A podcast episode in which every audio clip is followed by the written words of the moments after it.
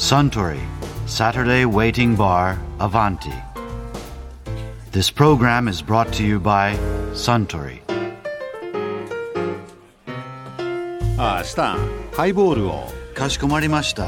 ねえねえスタンビールって瓶や缶に賞味期限が書いてありますけどウイスキーは書いてありませんよねウイスキーって一体どれくらい持つもんですかそうですね。暗くて涼しい場所に置いておけば10年間は素人が気がつくような味の変化はないと言いますよ。ああ10年間ね。いやある意味ウイスキーって究極の保存食と言えるかもしれませんね。あそうだ。保存食といえば以前エッセイストの玉村豊夫さんがこんな珍しい外国の漬物の話をされていましたよね。玉村さんは今まええ。でかなり世界をいろいろえ。食べ歩いてらっしゃるんですよね、えそうですね。まあ世界50カ国以上行ってますから。ええ。50カ国、は行ってますね大体ね。ええ。その中で例えば心に残る、名場面、え まあねあの美味しいレストランとかそれぞれありますけど、ええ。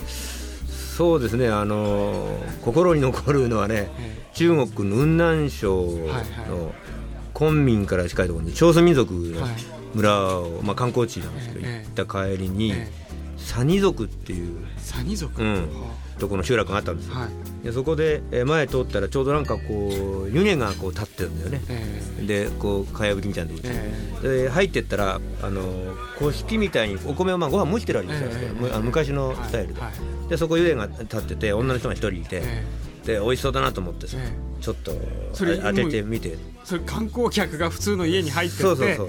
それ食わせろってそうそうそう。だからまあ、まあ、観光客の行くとこじゃないんですよ途中の村だからね入ってちょっと言葉通じないですから、ええ。ジェスチャーで。食べさせてとか言うともうこう心優しいんですね。で蓋を開けてちょうど今炊き上がったところだからみたいにでご飯こうついてくれてでおかずはと思ったら下にこうつい小さな壺があってそこからこうなんか黒いものをちょっと皿に取ってそれをあのご飯の上に乗せてねはい。食えたんですよ。それがうまかったですね。それ何ですか？なんかねニラの塩漬け？はい。ニラの葉っぱを切ってそれを塩漬けしてもう黒くなって発酵してるんですよ。はい。で唐辛子が入ってるんですよ。唐辛子とニラのおまあ唐辛子の佃煮みたいな感じなんだけどその葉ちょっと発酵してて何とも言われぬも美味しい漬物みたいなものそれがあったかいほかほかのご飯の上に乗っててこれは美味しかったですね。2杯食っちゃった。悪いことしたなと思いますけどね。おかずが減ったかな。う、ええ50カ国食べ歩いた人がまずそれが出てくるそうそれが一番出てきますね、ええ。もっとこうミシュランのなんか三つ星がなんとかとかええ。まあそれは素て敵なレストランも食べたし、え美味しい思いもしてましたけど、えおじゃあ一番美味しくなかったの美味しくなかっったのはあーエジプトの中華料理屋の餃子。たうわまずそう。これがね 門構えが結構立派でえすごいこう仕事して喉乾いて行ったらビールは普通あるんですけど、はい。たまたまねマホメットの誕生日だというでねビールがなくて。えでしょうがないから中華料理食うかと思ってえ中華したらなんかねぬるい油がこうまとわりついたようなえ異様な中華料理で、え思わず僕は憤って厨房に入れろと言って で醤油とか唐辛子とか探してきて自分で味を付け直して混ぜたりして直して食いました エジプトの餃子美味しくなさそうですうもんね。ん聞いただけでね。あとそういえばね最近ではねパリのえ流行りのレストランなんだけど、ええ。和風のテイストが入った今先端の料理っていうんでえひじきのサラダ、ひじきのサラダ、うん、パリで食べる。それはいいんだけど、えひじきの黒いひじきの上に、えニシンのダイスに切ったのがサワークリームとあえて乗っかってて、えひじきがテカテカ光ってるんですよ。で食ったらね甘いんだこれが。あ甘くあの蜂蜜であえてやるんだよ。ひじきを。ひじき。が でその上に魚とサワークリームが乗っかってんだよ。うわうん。それはもうひじきをひじきとして認めてない認めてない、クリエイテティブですよね。クリエイティブといえばクリエイティブですけどねだからそれは甘いっていうのが頭になかったから余計ショックなんですよね、うん、だからそれも最初から甘いと思ってればえこんな驚かないんだけど、ーえ。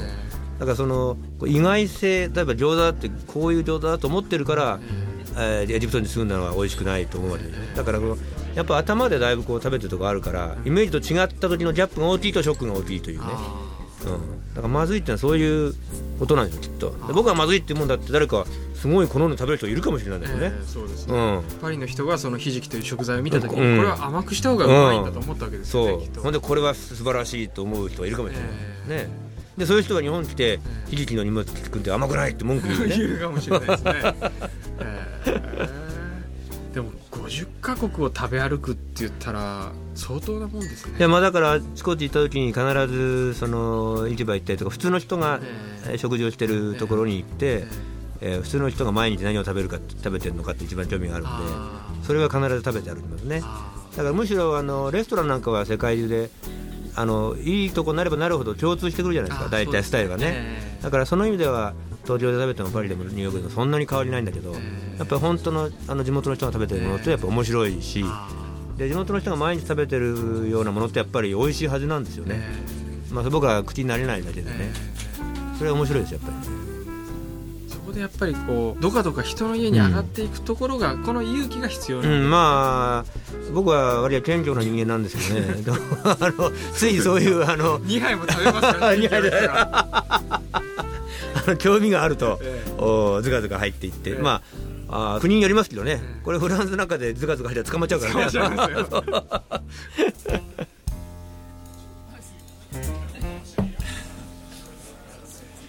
いやー玉村豊さんのお話面白かったですね。あスタンハイボールをもう一杯。かしこまりました。ところでアバンティの常連客の会話にもっと聞き耳を立ててみたいとおっしゃる方は毎週土曜日の夕方お近くの FM 局で放送のサントリーサタデーウェイティングバーをお尋ねください東京一の日常会話が盗み聞きできますよ Suntory Saturday Waiting Bar Avanti. This program was brought to you by Suntory.